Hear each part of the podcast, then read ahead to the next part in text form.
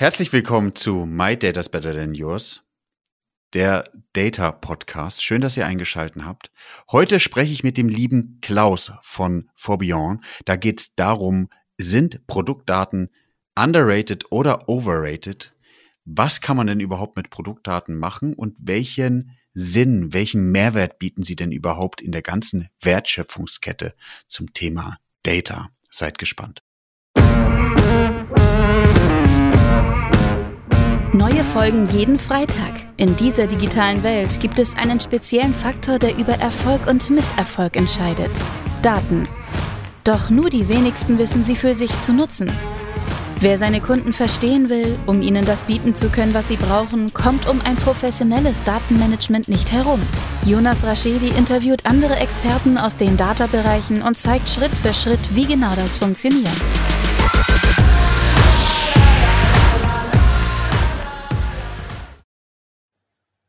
Herzlich willkommen bei My Data is Better Than Yours, der Data Podcast. Heute mit Video. Das heißt, die Leute, die es mit Video sehen wollen, dürfen gerne auf YouTube gehen. Mir gegenüber sitzt Klaus. Hi Klaus.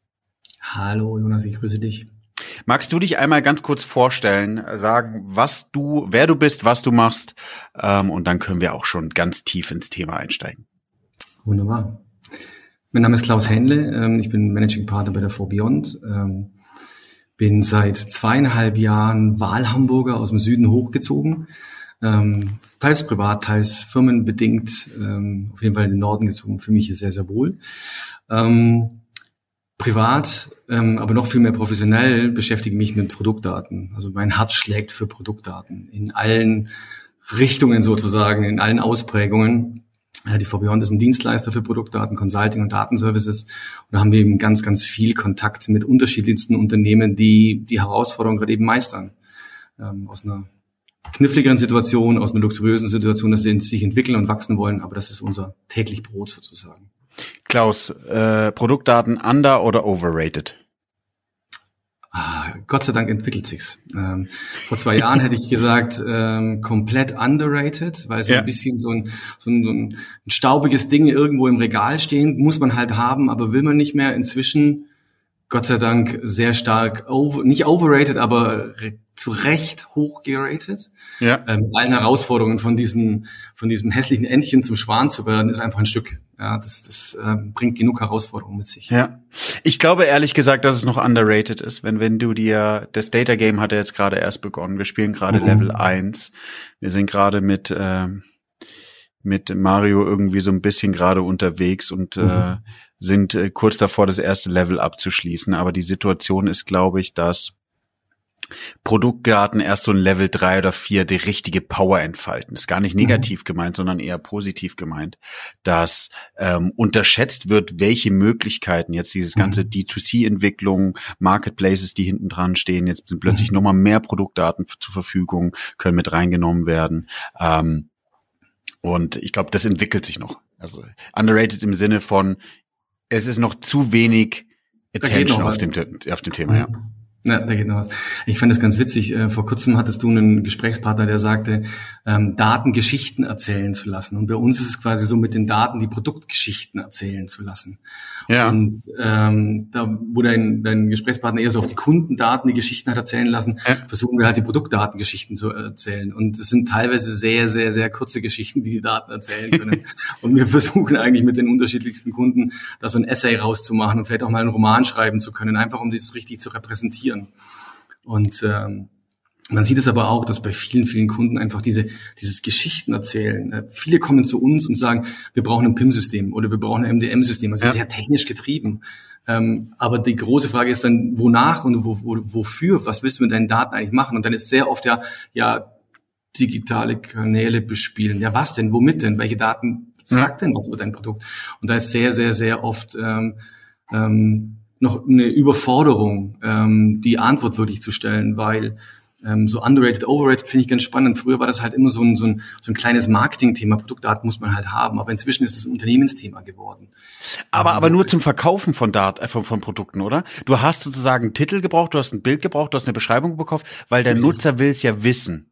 Ja, richtig. Aber, also, aber nicht irgendwie, also und deswegen sage ich underrated, weil das fängt schon damit an, bau mal eine gute Reku auf Basis von Produktdaten und hab keine guten Produktdaten. Geht nicht. Have fun, ja. Ja, ja, also das geht halt in alle Richtungen. Also dieses, natürlich, wir versuchen dieses Produktdatenspiel ähm, als Dienstleistung zu betrachten. Also es ist nicht was unbedingt technisches, sondern eigentlich ist derjenige oder die Truppe, die im Unternehmen äh, für Produktdaten verantwortlich ist, ist es ein Dienstleister. Weil wenn die toll arbeiten und tolle Tools haben, können ganz viele davon profitieren. Und der Dienstleister hat quasi Kunden im Unternehmen, seine ja. eigene E-Com-Truppe ja. oder auch außerhalb der Endkunde. Aber nebst den puren Kanälen kann auch BI mit besseren Produktdaten natürlich bessere Auswertungen machen. Also ja. äh, deine Logistik kann besser funktionieren, wenn die Daten besser sind. Du hast weniger Retouren, du hast weniger ähm, Abweisungen beim Wareneingang und so weiter und so fort. Also es sind ganz, ganz viele Möglichkeiten, die halt alle an diesen Produktdaten dranhängen. Ja, ich, ich würde gerne ein Beispiel machen. Ähm, Web Analytics ist ja meistens auch so, du, du, du, du implementierst was, aber du hast halt die Situation, dass keiner Lust hat, diese, Haus, äh, diese Hausaufgaben oder die Hausmeisteraufgaben zu machen, ja. Mhm. Also die Daten zu pflegen. Und ich habe irgendwie das Gefühl, dass es genauso mit den Produktdaten ist. Man pflegt so initial mal was, ja, also irgendwie bei einem Schuh den Titel, wie gesagt, die Farbe und hast du nicht gesehen. Aber wenn du dann mit mehr machen willst, also wenn du plötzlich eine Evolution hast, eine Reifegradentwicklung hast Richtung irgendwie Produktreku, Richtung ähm, ähm, äh, Online-Marketing noch mal besser, performanter aufzustellen. Ähm, jetzt kommen ja die ganzen Themen wie vegan, wie ähm, ja, umweltfreundlich und so weiter. Und wenn du das nicht an deinen Produktdaten hast, dann kommst du irgendwie nicht weiter. Und das Schlimmste ist noch, und da kannst du vielleicht mal was aus, aus, äh, aus eurer Erfahrung erzählen oder aus deiner Erfahrung erzählen du merkst es erst dann, wenn eigentlich schon das Kind in den Brunnen gefallen ist. Es ist ja auch so wie, mhm. wie mit Web Analytics Daten. Du willst dich und dein Unternehmen in einem Podcast präsentieren, der das Herz deiner Zielgruppe trifft? Dann schreib mir eine Nachricht bei LinkedIn für weitere Details. Den Link findest du in den Show Notes. Ja. Du merkst es, also im Worst Case merkst du es überhaupt ja. nicht. Also mein Lieblingsbeispiel war bei einem äh, Kunden in der Möbelbranche. Ähm, da hat sich entwickelt, dass Sofas USB-Stecker bekommen, damit man, wenn man auf dem Sofa sitzt, sein Handy aufladen kann. ja, ja kenne ich. Aber kein, also, kein Datenmodell dieser Welt hat USB-Stecker, ähm, ja, nein, als Attribut am Sofa gehabt. Ja? Wenn also jetzt jemand ein Sofa gesucht hat, das einen USB-Stecker hatte, auf irgendeinem Online-Shop oder irgendwo, hatte diese Sofas nicht gefunden, weil die Daten nicht gepflegt waren. Ja. Und da geht halt echt Business raus. Und ähm, diese, diese Weiterentwicklung, die Datenmodelle breiter zu sehen, ähm, ist super, kostet aber halt auch immer Geld, kostet immer Energie, kostet Ressource, ähm, aber es ist halt auf eine gewisse Art und Weise alternativlos. Und so, wir haben immer verglichen, so all das, was du schön im Online-Shop oder in irgendwelchen Analytics-Themen drin hast, das ist so das Sonnendeck der Daten. Da kann jeder sehen, die sind da. Ja. Ähm, wo wir aber rein investieren mit unseren Kunden, ist, ist, ist der Maschinenraum, dass das Ding halt läuft. Ja? Also tatsächlich, ähm, wie kommst du zu deinen Daten? Ähm, und wenn du ein Händler bist, ähm, je nachdem, wie viel, wie groß dein Sortiment ist, ist so ein Daten fast so ein bisschen ja, das Datenmanagement fast so ein bisschen wie Don Quixote gegen die Windmühlen, äh, weil halt unendlich viel Sortimentswechsel, ständig neue Tausende von Daten reinkommen und das muss sauber gemanagt werden. Und da muss eine ordentliche Maschine dahinter stehen. Ja, jetzt musst du deine. Nicht nur Technik. Ja, ja. Äh, du jetzt jetzt hast du aber äh, dir eine Suppe eingebrockt, die du jetzt auslöffelst. Oh, äh, ich liebe Analogien. Ähm, wie schaffen wir aber nämlich, dass Produktdaten auf dem Sonnendeck kommen? Also wie kann man wie kann man schaffen, dass? Weil es ist ja auch meine meine Rede. Wie kriegen wir hin, dass das ganze Data-Thema sexy wird? Wie kriegen wir die Leute an einen Tisch und wie können wir darüber sprechen? Und da mhm. gehören die Produktdaten natürlich mit dazu. Und da ist irgendwie so die Frage ist jetzt die Situation mit D2C-Wandel, mit vielen Marketplaces, weil bei Marketplaces musst du mhm. ja gute Produktdaten irgendwo mhm. äh, je, von beiden Seiten sozusagen haben, der Marketplace selbst und der, der das verkaufen will. Haben wir damit schon was ausgelöst oder was, was, was ist der Aha-Effekt, damit Leute verstehen, dass diese Daten auch wichtig sind?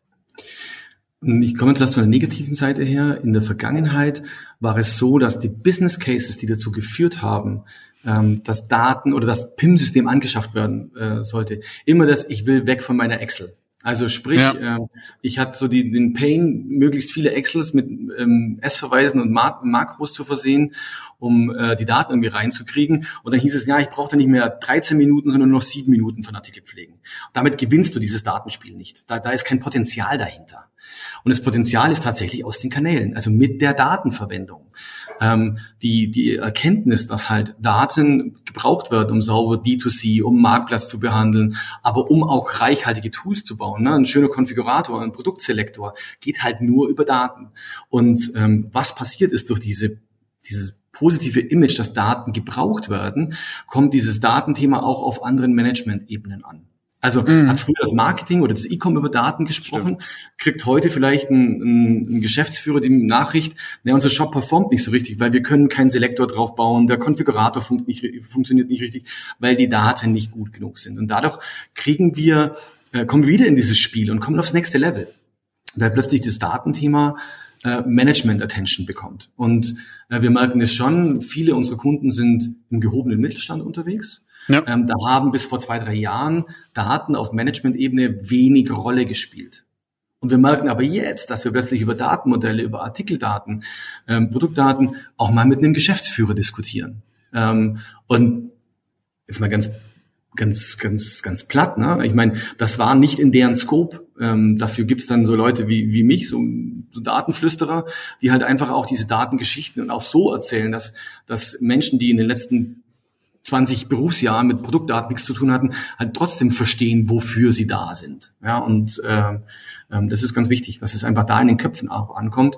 Ähm, und wenn im Süden hatten wir ein, ein Sprichwort, das hieß, der Hunger kommt beim Essen. Also wenn mal angefüttert wurde und so ein bisschen ähm, Produktdaten da sind, die ersten Erfolge gehoben werden, ja. es geht ein Kanal mehr oder ein Workflow geht schneller oder äh, ein Markt kann schneller bearbeitet werden oder der internationale Rollout, weil die Sprachen plötzlich automatisch übersetzt werden, geht schneller. Dann kommt es in Schwung. Aber man muss tatsächlich einen relativ kleinen ähm, Implementierungspfad haben von einem halben Jahr, um die ersten Erfolge zu feiern. Und dann kommt Schwung in die Sache. Ja, was, was mir da immer hel hilft, ähm, das ma machen wir bei, beim Thema Datenstrategie und irgendwie so Wertschöpfung, mache ich immer, sage ich immer, baut ein Organigramm, macht man euer Organigramm irgendwie so, wer verantwortet was, damit sieht man so die Datensilos mhm. und, und die, wo liegen die Techniken und kann es irgendwie mhm. zusammenführen. Und was ich bei dem Tipp, und da vielleicht hast du ja auch nochmal ein Beispiel, wie du das machst, ich versuche immer den Datenfluss darzustellen und zu mhm. sagen, na ja, wer gibt denn was in die Hand? Weil ähm, als Beispiel, du würdest irgendwie in der Bäckerei, und ich hoffe, die Analogie funktioniert jetzt,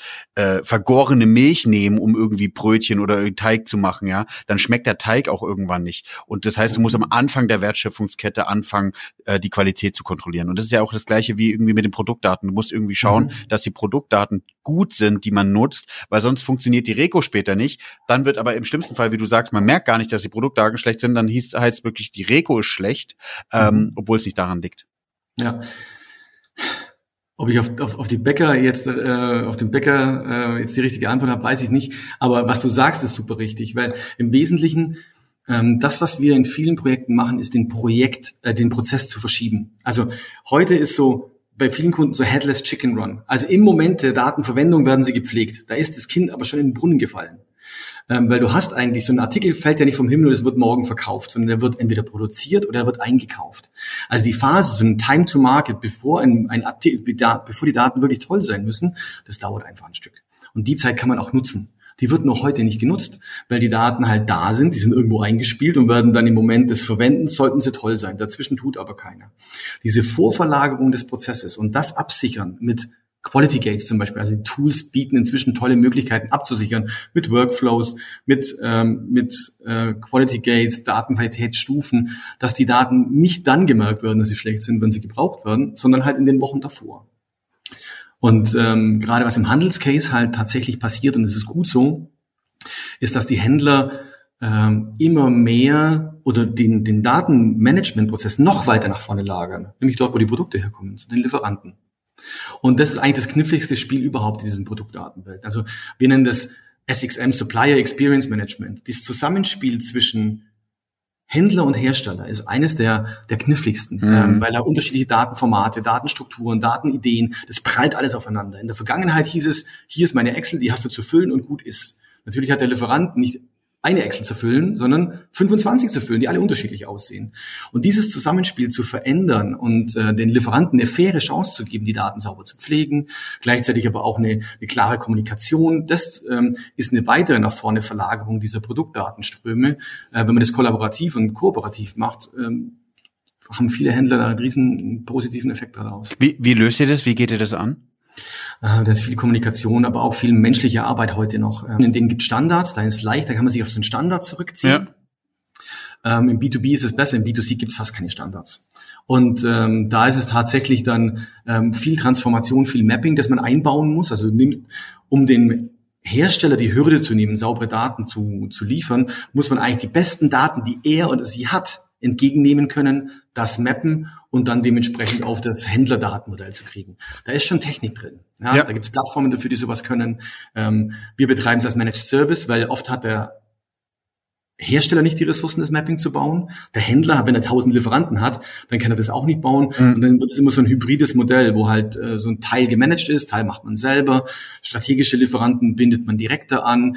Andere ähm, baut man gemeinsam einen Standard auf. Also ganz, ganz unterschiedlich. Das ist brutal vielfältig, das Thema. Aber da ist meines Erachtens noch eines der größten Entwicklungsfelder, wo sich viele Unternehmen noch deutlich verbessern können.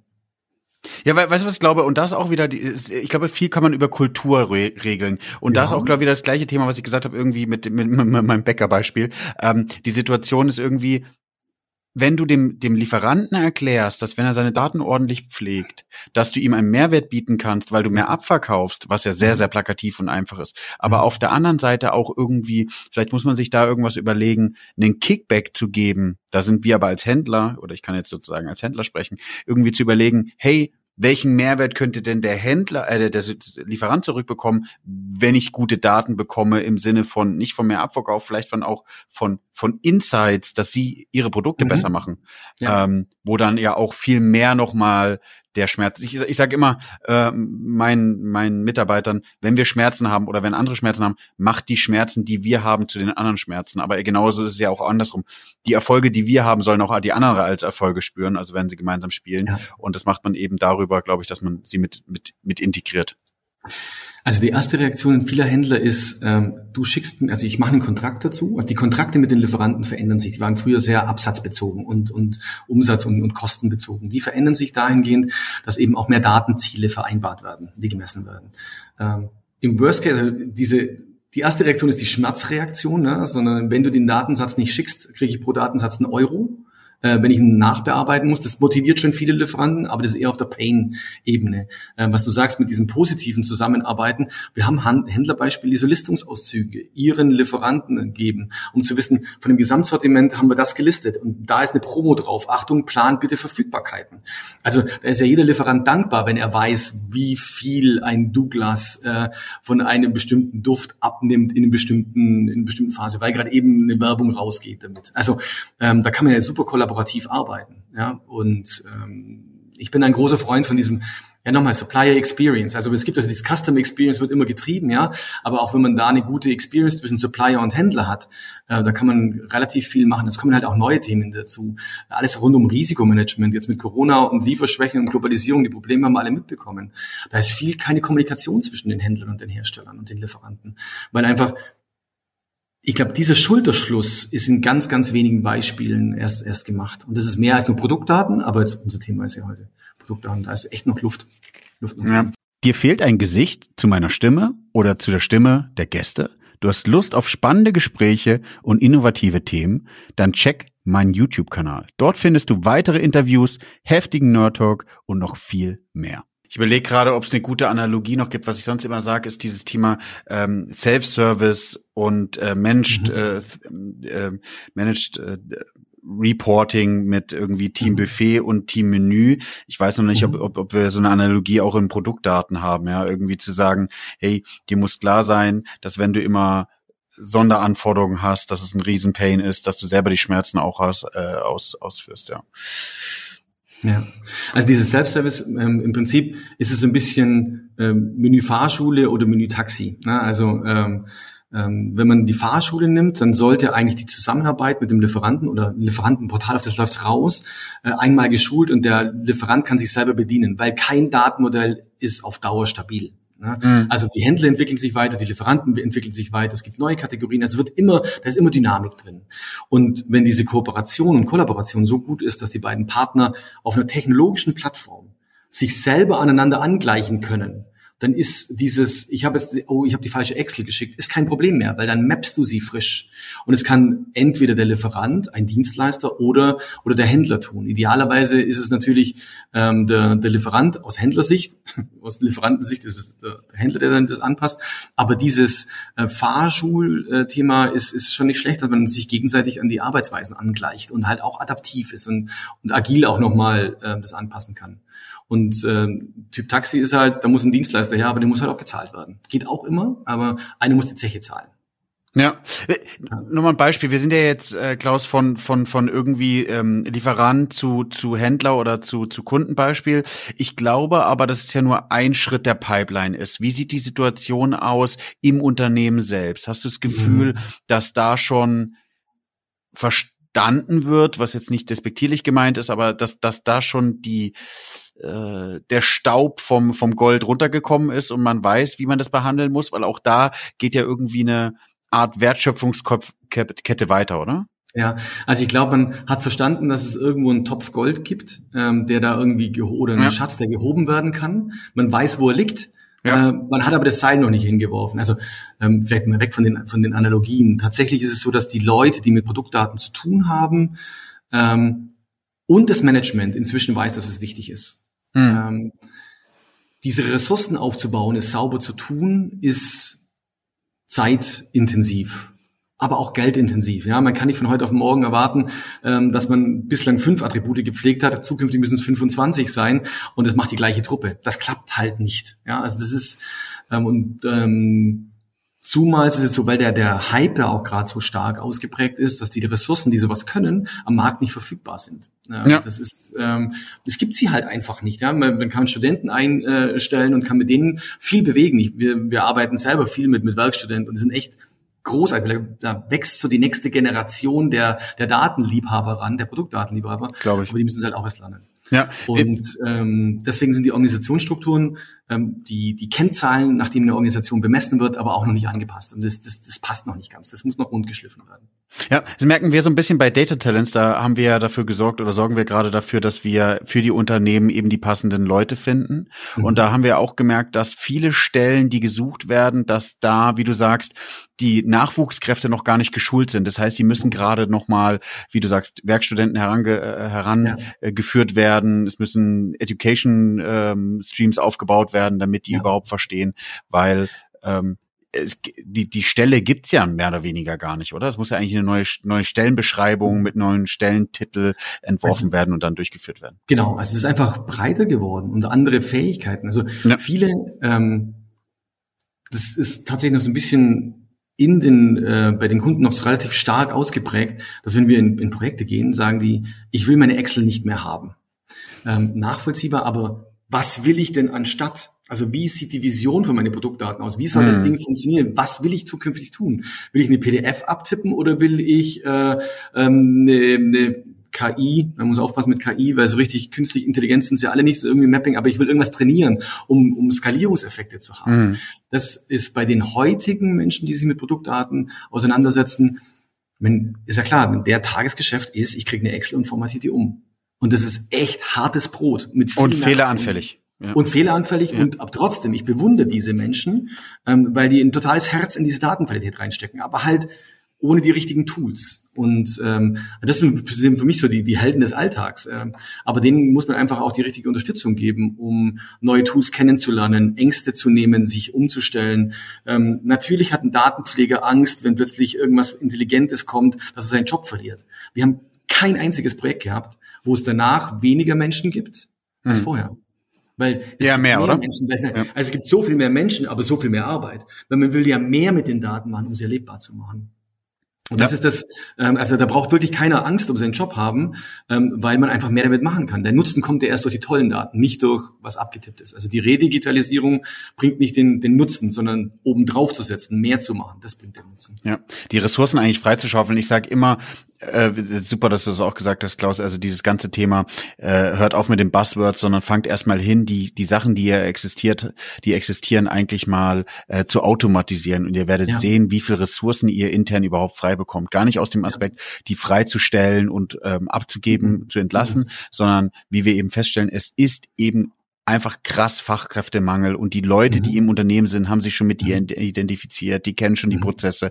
Wenn du denen jetzt nochmal on top eine Schulung gibst, dann werden die doch sehr glücklich sein und sich super ja, weiterentwickeln. Total. Also bei uns, bei uns beginnen die Projekte sehr oft mit so einer Softwareauswahl. Also wir brauchen eine Lösung. Ja. Und danach trennt sich der Weg eigentlich. Das eine ist eine Technologiefrage, das sauber zu implementieren und das andere ist eine Change-Frage. Ja. Also die Menschen, die im Unternehmen sind, mitzunehmen. Und die sind alle lernbegierig. Und da gibt's, also ich kenne ganz, ganz, ganz wenig Beispiele, wo die Menschen nicht gesagt haben, ich freue mich auf was Neues. Weil es geht einfach viel mehr.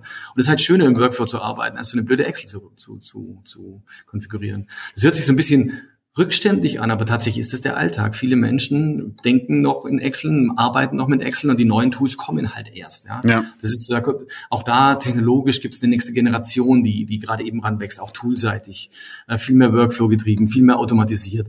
Ähm, das macht Spaß, die Entwicklung zu sehen.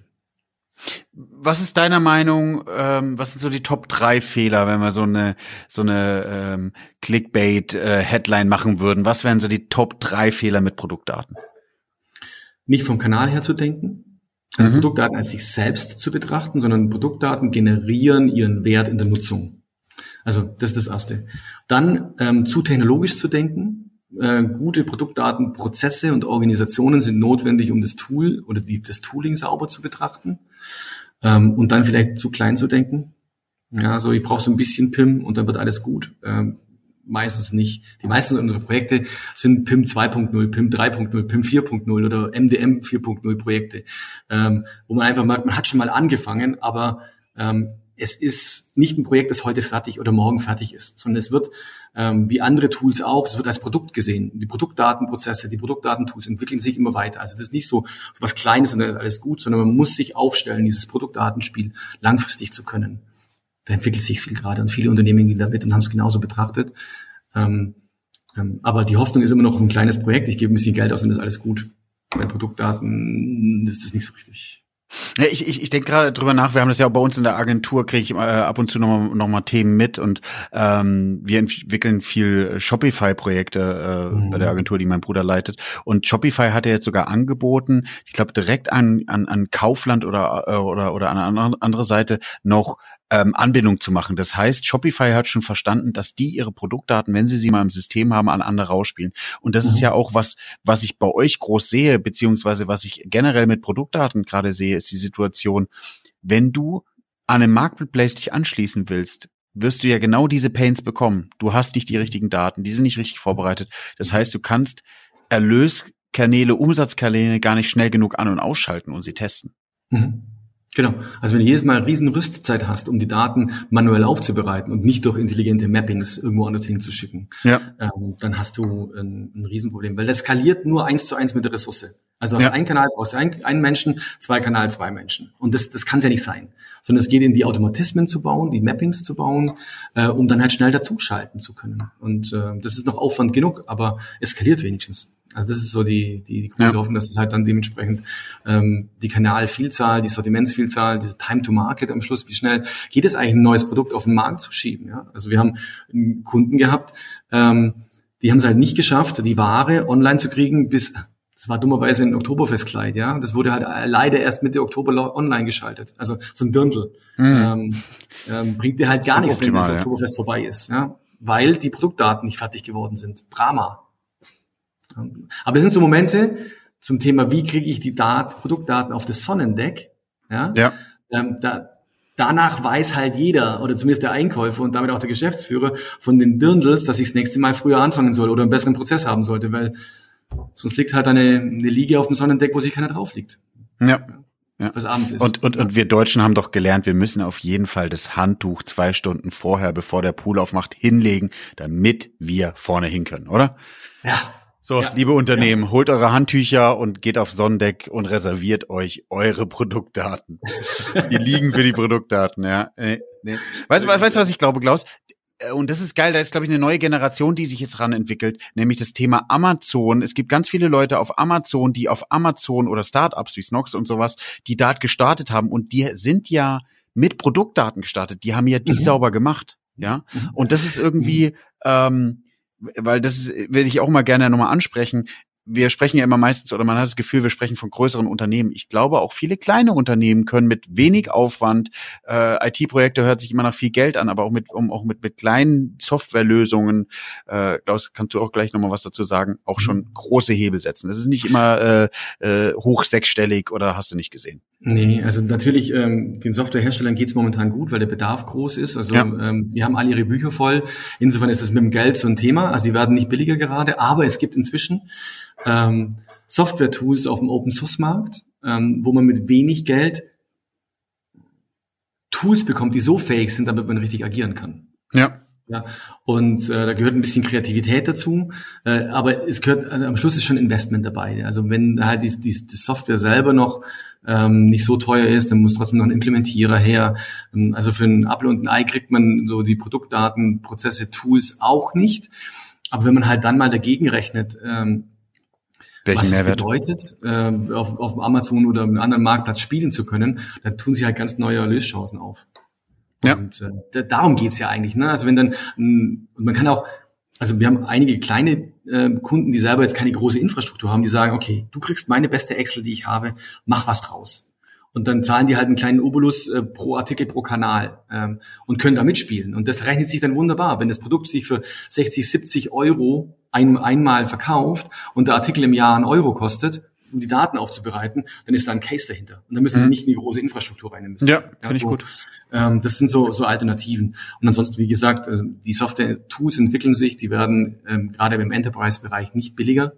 Ähm, jetzt mit der ganzen Veränderung Richtung ähm, komplett Cloud Native und so kommen ganz neue Prozess- und, und ganz neue Lizenzmodelle zustande, wo plötzlich nicht mehr der User kostet oder der Artikel, sondern plötzlich die Artikelveränderung, weil das quasi auf den Maschinen dann ähm, äh, besser skaliert beziehungsweise berechnet werden kann. Ähm, das sind die sehr, sehr kreativ. Was, was ich nochmal für, für, für, für mittelständische Unternehmen vielleicht auch nochmal ansprechen will, ist die Situation und meine Erfahrung ist, die Produktdaten, aus den Produktdaten kannst du auch wieder Data Sale Cases bauen, also Daten mhm. wieder mit Insights an deine Lieferanten rangeben und dann ist ja. nicht nur der Case drin, dass wir, dass ihr null auf null raufkommt, sondern eher, dass man natürlich damit nochmal einen mhm. weiteren Erlösstrom aufmacht und das ist natürlich gigantisch, welche also, Möglichkeiten dahinter stehen. Vorher hatte ich mal gesagt, so Produktdaten sind eigentlich ein Service. Ja. Ja. Wenn man den sauber und kreativ betrachtet, kannst du mit dem Service zusätzliche Erlösmodelle. Wir haben einen mittelständischen Händler, der sagt, okay, ich also das Spiel ist, sind meine Daten meine Daten oder sehe ich Daten als Mittel zum Zweck? Ja. ja also ähm, und wenn ich halt, es gibt Unternehmen, die sagen, ich gebe von meinen Daten kein kein Mühe her, da habe ich so viel reingearbeitet. Ähm, das kostet halt dann auch ihn alleine, sonst ja. niemanden. Ja. ja. Und andere sagen, hey, ähm, ich habe die Produktdaten vom Lieferanten ähm, und habe da ein bisschen was rangemacht, das gebe ich weiter. Vielleicht vielleicht entwickelt sich was draus. Oder der Lieferant sagt, Mensch, ähm, ich gebe das an mehrere gleichzeitig raus und die Händler haben nichts dagegen. Ähm, und der eine konkrete Händler sagt, Mensch, das, was ich vom Lieferanten kriege, das nehme ich doch einfach. Ist mir wurscht, wenn es jemand anders auch kriegt. Aber ich habe so einen geilen Prozess, dass mich das pure Entgegennehmen und Durchspielen nichts kostet oder fast nichts kostet. Meine Leute sitzen oben drauf und veredeln den. Ja. Also ich nehme dann den perfekten Strom entgegen, veredel nochmal und deswegen schlage ich meine Wettbewerber. Und nicht, weil ich noch schnelle Tipperer habe sondern ja. einen perfekten Prozess fürs Reinschleusen und dann halt zum weiteren Veredeln. Und äh, das sind so Erlösmodelle, die man auch wirklich ähm, weitertreibt. Ja. ja.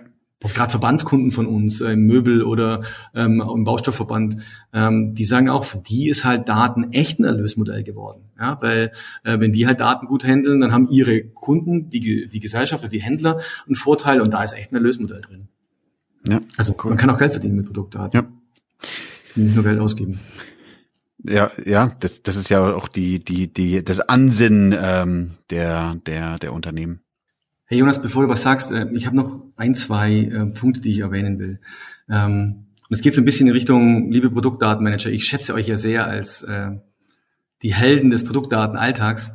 Ähm, die große Frage, die immer hochkommt, ist, kennt ihr die Datenanforderungen eurer E-Commerce-Kollegen in den nächsten drei Monaten? Wisst ihr, wie ihr eure Excel verändern müsst? Ähm, und das sind halt so spannende Sachen dabei, wie äh, es überlegt sich hier jemand einen neuen Farbcode ähm, in, in, in einem Selektor oder sowas. Und mhm. ihr müsst darauf reagieren. Also dieses Voreilen der Informationen. Ich glaube, da liegt brutal viel Power drin. Ja. Ja, wie du sagst, eigentlich kannst du Excel nehmen, bei, bei Farbe filtern und bei was anderem filtern und gucken, ob schwarz überall gleich geschrieben ist, ob äh, blau überall gleich geschrieben ist. Und wenn ihr das mal euch anguckt, ich glaube schon, dass man dann recht schnell rausfindet, dass da noch ein bisschen Power ist. Und das ist jetzt, glaube ich, ein sehr, sehr plakatives Beispiel, was euch nochmal mitnehmen soll, äh, mitgeben soll, ähm, dass man einen gewissen Grundsatz braucht, eine gewisse Hygiene, Datenqualität und ja. äh, dann kann man damit auch, wie, wie Klaus ja schon gesagt hat, ähm, nicht nur ein Pain draus machen, der Geld kostet, sondern auch einen Erlösstream äh, aufbauen. Ja. Lieber Klaus, zwei Fragen. Bevor wir aber zu diesen zwei Fragen kommen, wie immer, ihr hört gerade, seht auf YouTube oder eben auf Apple Podcast oder Spotify den Podcast, dann drückt bitte abonnieren und aber auch bewertet gerne den Podcast, weil es uns nochmal hilft, dieses ganze Data-Thema aufs Sonnendeck zu bringen.